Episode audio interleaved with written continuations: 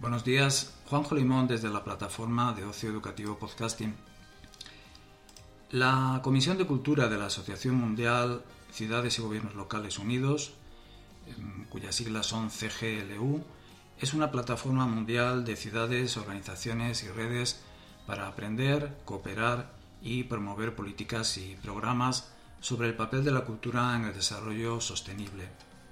La cuarta cumbre de cultura de la CGLU ha tenido lugar este mes de septiembre en Izmir, en Turquía, y se ha convertido en el lugar perfecto para debatir por qué y cómo la cultura debe estar en el centro de la conversación global. Compartimos con vosotros las conclusiones de este, de este evento. El primero, estamos juntos y compartimos los retos. El desarrollo en el siglo XXI requiere la participación activa de todas las comunidades en los debates públicos, también requiere el respeto a la diversidad cultural como fuente de conocimiento, como elemento vital de la ciudadanía y como componente para la resolución pacífica de conflictos. En segundo lugar, evolucionamos juntos. El desarrollo también significa conciencia compartida. Muchos supuestos, nuestra relación con la naturaleza, el patriarcado, los modelos de producción y consumo, nuestra relación con el pasado, deben evolucionar. Necesitamos compromisos más audaces para abordar la emergencia climática, sanar las consecuencias del colonialismo o lograr la igualdad de género.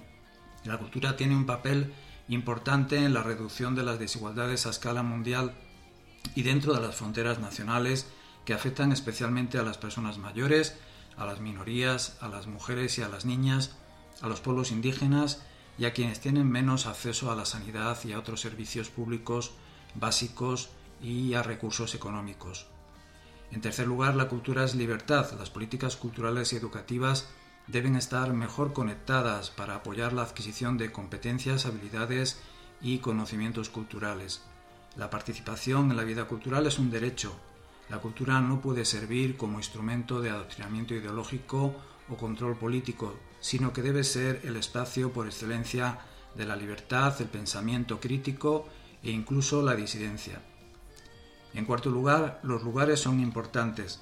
Las políticas culturales son esenciales para promover un sentido de identidad y pertenencia que no deje ningún lugar atrás. La integración del patrimonio y la cultura en la planificación urbana debe incluir métodos adecuados de evaluación del impacto cultural. Y en quinto lugar, estamos todos concernidos y se requiere una gobernanza abierta.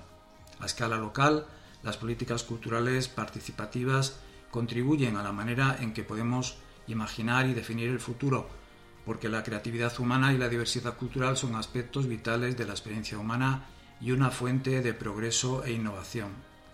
A escala mundial, todos los actores implicados deben participar en las conversaciones para definir agendas mundiales más ambiciosas con objetivos y metas sobre el lugar de la cultura en el desarrollo. La cumbre de cultura de CGLU de Izmir ha demostrado que cuando los gobiernos locales, las ciudades y las comunidades reconocen la cultura como parte del desarrollo sostenible, pueden empoderar a toda la humanidad. Este es el camino para lograr la Agenda 2030 de las Naciones Unidas. De lo contrario, tendremos que asumir una vez más que las decisiones globales están dejando a personas y lugares atrás.